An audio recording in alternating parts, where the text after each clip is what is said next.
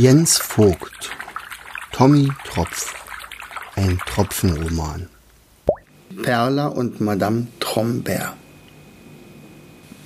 Perla erwachte aus ihrer Ohnmacht, als die Wolke nicht mehr ganz so dunkel war. Odette war nicht mehr neben ihr. Sie rief Odettes Namen. Immer und immer wieder. Aber sie erhielt keine Antwort. Verzweifelt begann sie die ganze Wolke abzusuchen. Nichts. Nicht einmal eine Spur konnte sie entdecken. Es war, als ob Odette niemals in dieser Wolke gewesen wäre. Selbst die Frau am Einlass war verschwunden. Seltsam. Suchst du jemanden Bestimmtes? Eine freundliche, aber traurig dreinblickende Wolkendame hatte sie angesprochen. Ja, ich suche meine beste Freundin, Odette.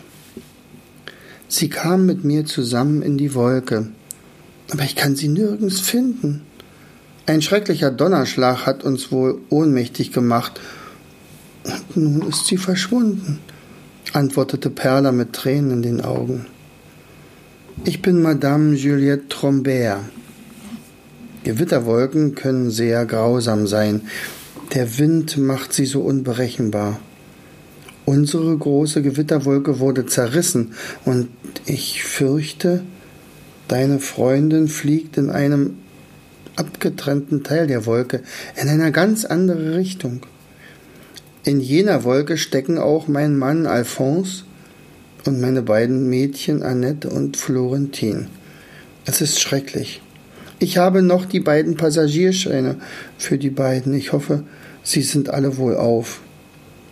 Dabei wollten wir nur einen kleinen Wolkenausflug machen. Perla nickte. Gedankenlos stammelte sie. Ich bin Perla. Ich habe deinen Kindern unsere Passagierscheine gegeben. Sie haben uns vor unserem Zusammenprall mit einem riesigen Hagelkorn gerettet und dann kann ich mich nur noch daran erinnern, dass es plötzlich um uns herum ein sehr, sehr helles Licht gab und einen ohrenbetäubenden Donnerschlag. Was danach geschah, weiß ich nicht mehr. Als Perla neben Juliette bereits eine Weile am Wolkenrand gesessen hatte und in die Ferne schaute, kam nach und nach ihr Bewusstsein wieder. In die Ferne starrend sagte sie, ich bin auch schon so lange unterwegs. Zu meinem Sohn, er heißt Tröpfchen und lebt in der Tiefsee. Dorthin muss ich wieder zurück. Bisher war ich mir sicher, dass ich dies auch schaffen werde. Doch ohne meine Freundin wird es fast unmöglich. Sie ist sehr klug, musst du wissen.